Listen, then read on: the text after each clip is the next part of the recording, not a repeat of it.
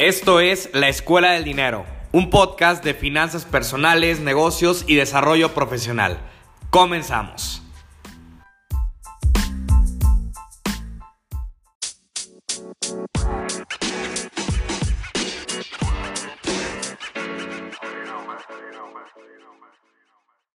Hola, ¿qué tal? Bienvenido a la Escuela del Dinero, un nuevo episodio en el cual nos da muchísimo gusto que nos estés acompañando, que haya sido de, tu agrado los anteriores podcasts y a ti que eres nuevo, que por primera vez nos estás escuchando, invitarte a que puedas darte el tiempo, la oportunidad de escuchar los podcasts anteriores y conozcas un poquito más de lo que hemos venido haciendo en este podcast que como ya saben estamos hablando de temas de finanzas personales, de desarrollo profesional y de negocios. El día de hoy vamos a hablar de uno de los temas de finanzas personales que más, más importancia tienen, que es el de multiplicar las fuentes de ingreso. Es hablar de cómo vamos a diversificarnos y que este para muchas personas es uno de los grandes secretos de los grandes millonarios a nivel mundial. Sin embargo, para miles de personas, probablemente millones alrededor del mundo, nos cuesta trabajo observar el progreso financiero que podemos tener al ampliar esos canales de ingreso y nos quedamos simplemente con lo que estamos ingresando actualmente a nuestras cuentas bancarias. Para eso tenemos hoy a Miguel Arias, nuestro especialista, nuestro coach financiero, que nos va a ayudar a entender por qué es importante diversificarnos y cómo podemos hacerlo. Miguel, bienvenido. ¿Cómo estás? Hola, muchas gracias Armando por la bienvenida. Bienvenido a ti que nos escuchas. Un tema bastante importante, multiplicar tus fuentes de ingreso. Y es que hay que tomar en cuenta que nada es para siempre. Si hoy tienes un trabajo seguro, bien pagado, con buenas prestaciones, esto no significa que vaya a ser para toda la vida. De igual forma, si tienes un negocio, tampoco es garantía que tu negocio va a ser para siempre. Por lo tanto, hay que empezar a tomar conciencia y sobre todo acción de crear una segunda o tercer fuente de ingresos si es que actualmente solo cuentas con una. Claro, Miguel, y a lo largo de, la vida, ¿cuánto, ¿cuántas personas hemos conocido que se casan con una compañía, que se casan con un negocio cuando son emprendedores y, y ponen, como se dice coloquialmente, todos los huevos en la misma canasta, incluso inversionistas que, que equivocan y apuestan hacia un solo sector todo su dinero y viene una crisis, viene una situación que no pueden controlar, que está fuera de su, de su alcance y se los lleva, se los lleva como, ahora sí que como la corriente se lleva los pescados, se lleva el camarón que se duerme, así se lleva a las personas que no, no supieron de qué forma buscar otras fuentes, otras formas de la cual poder tener esos ingresos, ¿no?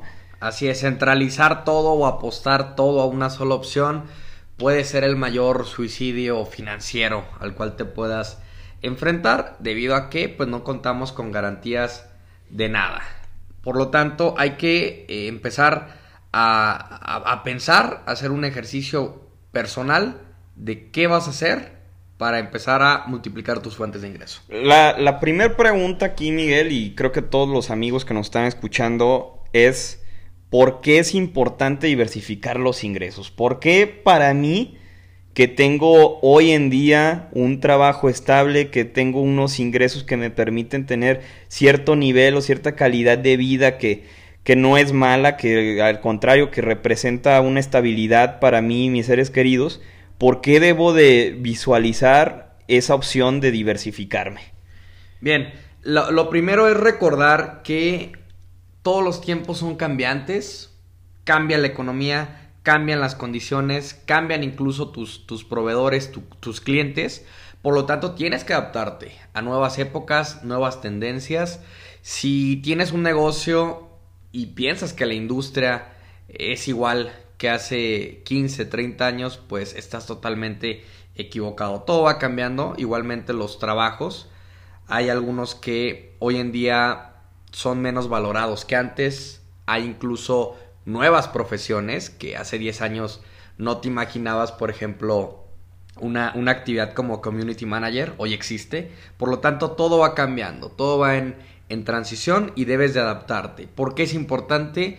Porque no debes de apostar a que tu trabajo o negocio va a ser eterno y hay que empezar a pensar en distintas opciones. Y, que incluso si estamos en una situación favorable, una situación positiva en nuestras finanzas personales, verlo como una opción que inicialmente pueda ser algo que sume, algo que sea un ingreso extra, que nos permite ponerlo de, vamos a, a, pensarlo así, otra piedrita más a, a, esa torre que queremos construir, ¿no? Y que no está de más tenerlo en momentos en que estamos en una etapa positiva y que nos sirva para protección, porque digo, todos los negocios, ya seas emprendedor o seas empleado de una compañía, son cuentan con altibajos en sus finanzas, ¿no? Entonces, ¿de qué manera estarnos cuidando como nos no lo ofrece esta opción de podernos diversificar? Así es, y cómo poder empezar a diversificar tus ingresos. La primera es tener tu, tu, tu fuente inicial de ingreso consolidada.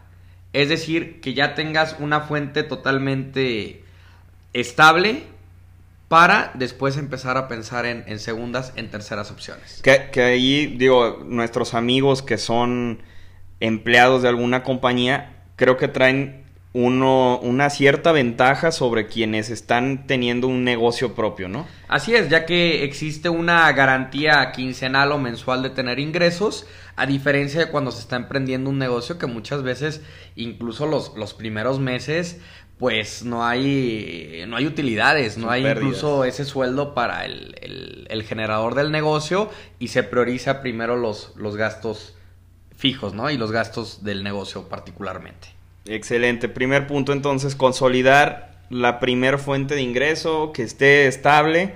¿Cuál sería el segundo punto, Miguel? El, el siguiente punto es importante ya que marca la pauta de con qué cuentas, identificar tus talentos, Solamente tú conoces cuáles son tus fortalezas, también tus debilidades, por lo tanto, utilizar las fortalezas, eso que ya tienes, eso que ya sabes, para monetizarlo. Si resulta que no has identificado cuáles son tus talentos y te estás viendo obligado a desarrollar nuevos, pues será quizá un poco más, más tardado llegar a ese punto. Por lo tanto, eh, recomendaría primero identificar con lo que ya cuentas y para después lograr desarrollar nuevos talentos. Oye Miguel, hasta como lo vemos en, en los temas administrativos de una empresa, eh, sería como hacer un FODA un personal, ¿no? De conocer eh, eh, cuáles son nuestras fortalezas, qué talentos tenemos, qué cosas sabemos más que otras personas y aprovecharlas.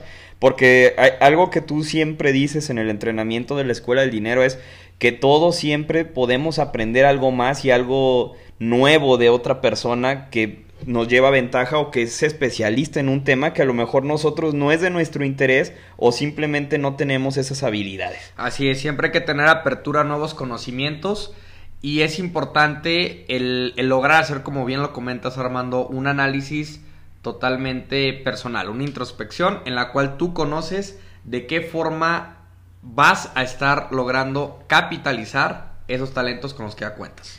Bueno, entonces, recapitulando, ya tengo una fuente de, de, ingreso principal que es estable, trabajo para una compañía, mi negocio lleva cierto tiempo y está generando, está bien posicionado, tenemos muy buenas ventas, logro identificar qué tipo de talentos tengo, qué fortalezas tengo y qué, cómo las puedo explotar. ¿Cuál sería el siguiente punto? Identificar tu mercado. Es importante saber a quién le vas a vender o para quién estás creando valor. Ese producto o servicio que estás ideando debe tener ya un segmento al cual le vas a vender. Si tú piensas que le, puedes vender y le vas a vender a todos, estás en un error. Siempre debe de haber un segmento específico que es quienes van a valorar el valor entregado en tu producto o servicio. Correcto. Sí, a final de cuentas no podemos decir que todos son nuestros clientes, creo que es una de las máximas de los negocios. Y a final de cuentas, aquí lo que queremos es hacer negocio, es tener una fuente de ingreso más que nos permita tener un poquito más de dinero o a largo plazo que se convierta en la fuente principal.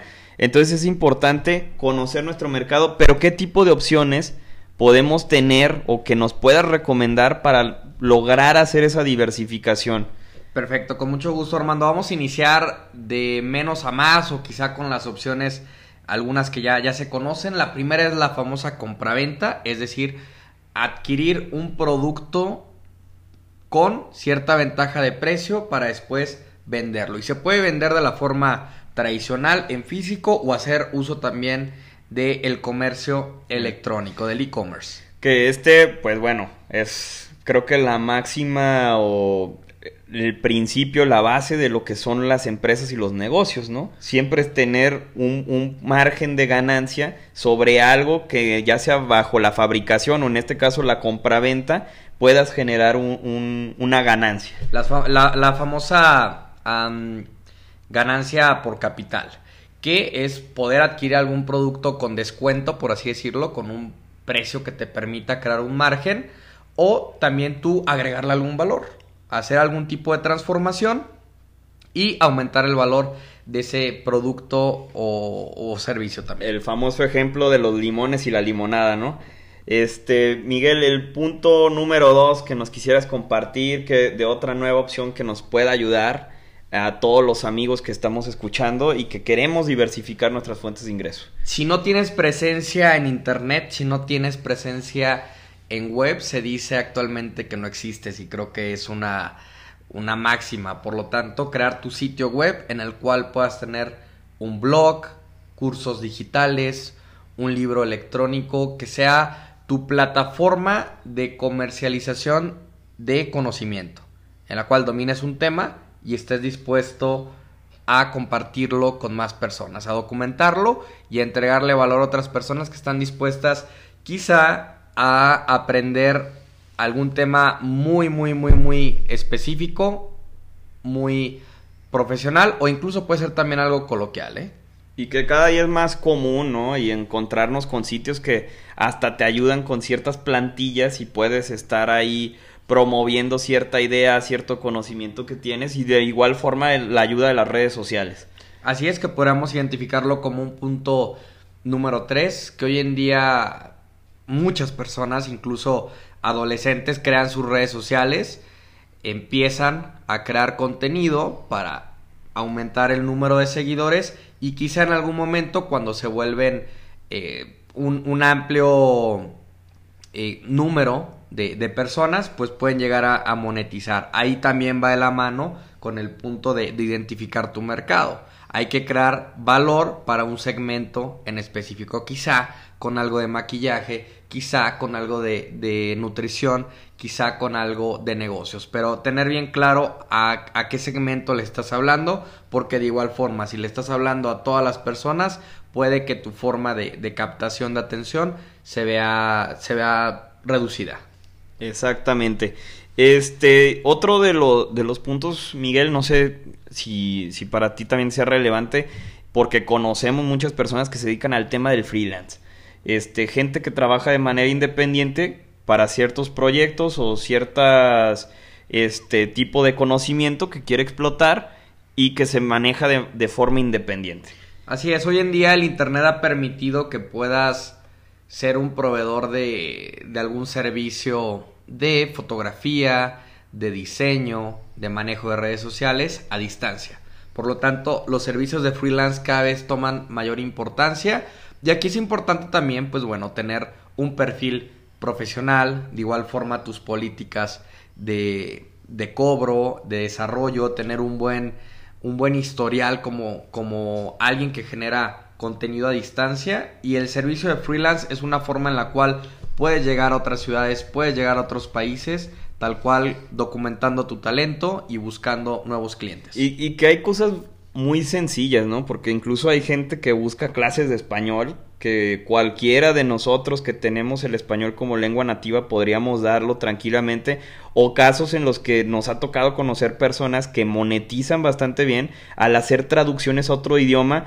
Eh, ya no quiero meter el tema del inglés porque pues creo que el inglés ya es algo de, de rigor que todos deberíamos tener esa segunda lengua bien trabajada pero gente que hemos conocido que ha hecho traducciones a mandarín o a japonés y que cobra bastante bien por hacer una traducción de un simple escrito o de una carta, de una notificación que está haciendo alguna empresa. Así es, y, es que tu lengua nativa también puede ser una forma de monetización.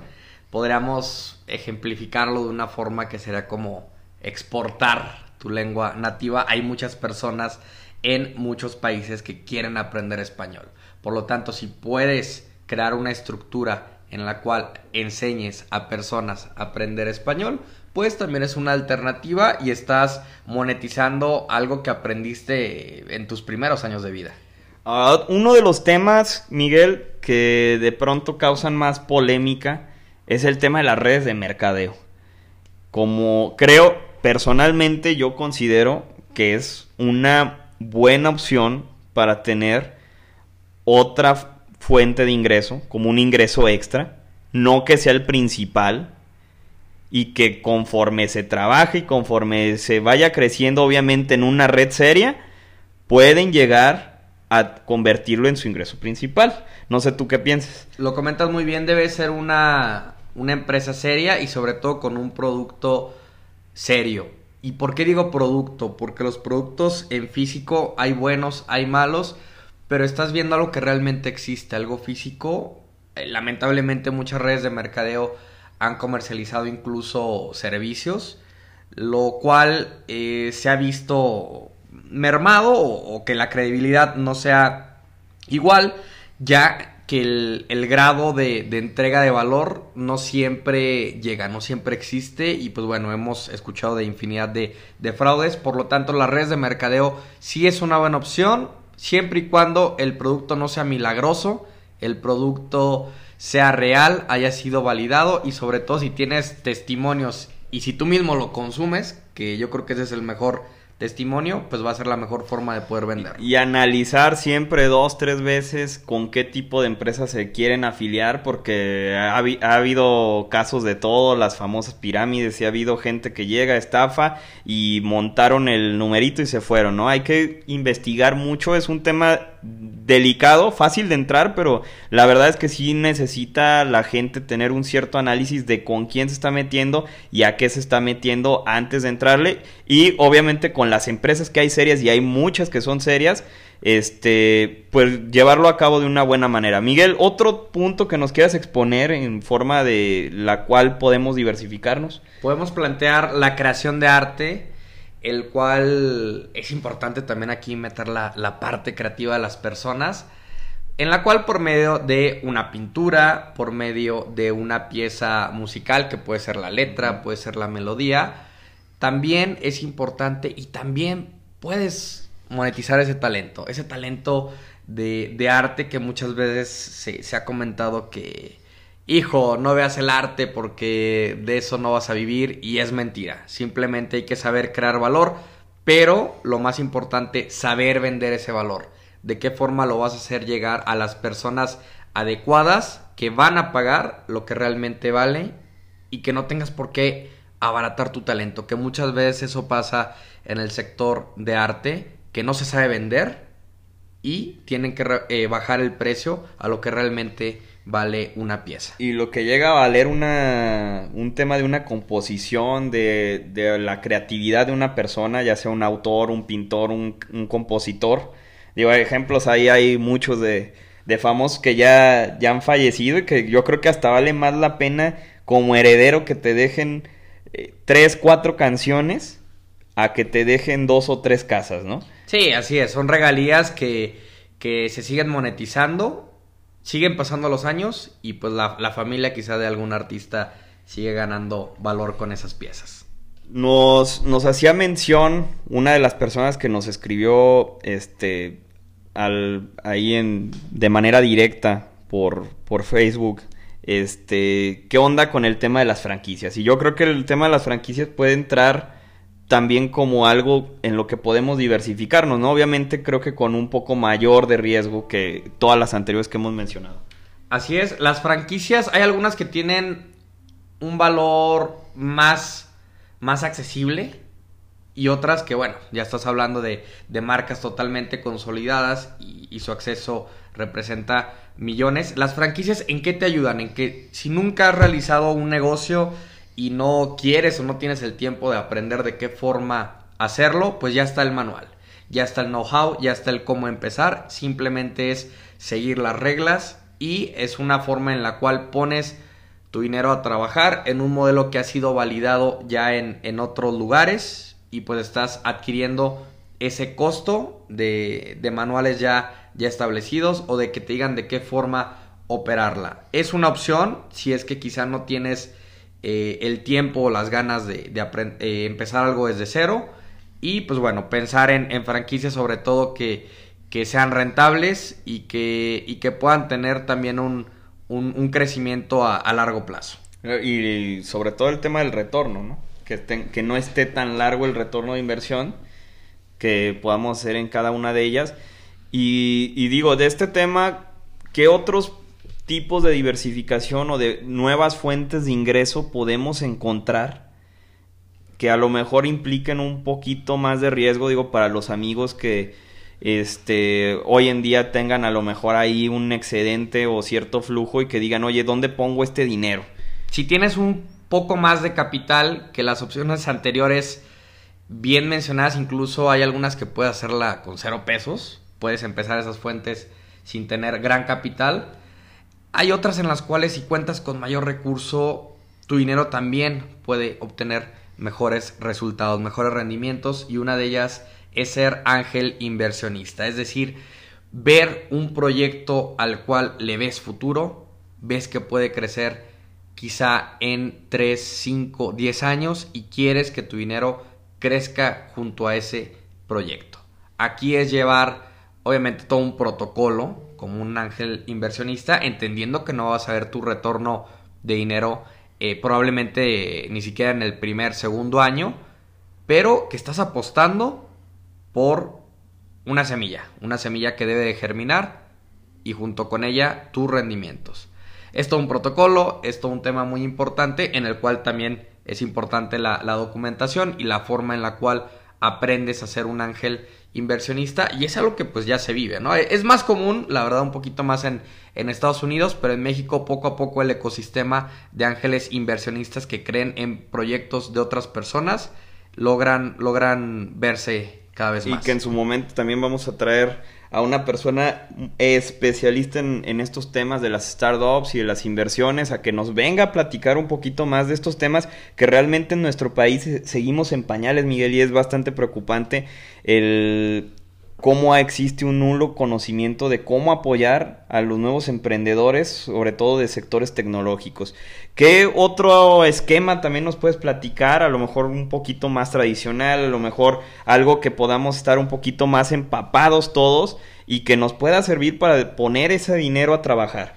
Yo creo que algo más tradicional, no puede haber una opción más que más que bienes raíces, la opción más longeva de inversión en la cual, pues bueno, puede existir la compraventa, como lo, lo, mencionábamos en puntos anteriores, también la, la, renta, la remodelación, también de bienes raíces, que quizá el, no tienes por qué comprar la, la propiedad eh, en su totalidad, sino tener cierta parte en un acuerdo con el dueño de la casa, decir remodelamos, vendemos y comisiono. Entonces también ver las partes de remodelación, las rentas, la compraventa y un desarrollo, ¿no? Un desarrollo inmobiliario que sería obviamente lo más rentable. Será lo más rentable, pero pues bueno, el, acceso también es un poco no complicado, pero tienes que reunir el capital a los inversionistas y el equipo, para poder desarrollar eh, el, eh, todo, un, todo un, mejor ecosistema inmobiliario. Digamos que existen también dentro del mundo de los bienes raíces y de, de lo que tú quieres invertir Ahí es como un paso A, un paso B o un primero de primaria, segundo, tercero. Y que pues hay, hay, gente que a lo mejor a veces corre de más, hay gente que tiene la experiencia para hacer eso porque conoce algo del medio y hay quienes pueden empezar como con cositas más sencillas, ¿no? Simplemente a lo mejor intermediando el tema de una compra o de una renta. Así es, intermediando e incluso, pues bueno, lo que, lo que hoy se vive mucho que si tienes un cuartito ahí disponible, pues lo pones en línea en una de las plataformas más importantes a nivel mundial y puedes tener también ahí un ingreso en cuanto a renta de un espacio físico. Eh, temas de mercados, Miguel, ¿nos los recomiendas, no los recomiendas? Este, ¿Cuál es tu opinión eh, con respecto a diversificarnos hacia ese sector? Mercados financieros es importante porque se puede tener la opción de eh, tener un ingreso por instrumentos de deuda, es decir, poner tu dinero a trabajar con personas que lo necesiten y recibir un rendimiento mensual. Incluso también hay bienes raíces que, operan en mercados financieros, ¿eh? en el cual tú eres participante de un proyecto, de un desarrollo inmobiliario y no necesitas tener esos millones, sino desde 50 mil, 100 mil pesos puedes acceder. Eh, de otras formas en las cuales te vuelves también un inversionista en startups y también inversionista en crowdfunding y crowdlending. Son temas en los cuales, bueno, ya hemos, ya hemos platicado en otros espacios. Podemos tener también un episodio exclusivamente de este tema. El acceder a acciones, compra de, y participación en empresas también muy rentable. La cuestión de criptomonedas, que las criptomonedas no son malas, simplemente hay que saber cómo opera cada una de ellas. Estamos hablando de que existen más de, más de 2.500 criptomonedas y saber de qué forma podemos también darle uso a las monedas digitales. También la opción de trading. El mercado financiero es extremadamente amplio. En el trading, en el cual podemos comercializar, por así decirlo, o hacer compra y venta de instrumentos financieros buscando una rentabilidad.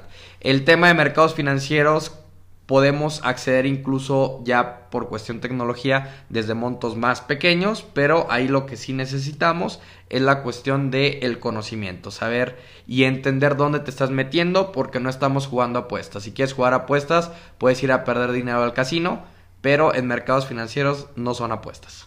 Oye Miguel, y así como, como lo mencionábamos en el tema de, de las redes de mercadeo, este, sobre todo digo, en esta parte de, de las opciones que nos has dado que, que, implican un poco de mayor riesgo, el estudio, ¿no? El estudio y el análisis que es fundamental que cualquier persona que quiera meterse a diversificar sus ingresos, su dinero, ponerlo a trabajar en otros lados como estos, eh, no crea que hay recetas mágicas y que no crea que de la noche a la mañana ya va a ser un experto en estos temas, ¿no? Que lleva un tiempo conocerlos, trabajarlos, este, estar un rato haciendo ciertos ejercicios en cuentas demo para poder después lanzarse y, apostar por estas opciones. Así es, la cuestión de mercados financieros obviamente ocupa una, una preparación importante, pero también todas las opciones anteriores que vimos, desde las que puedan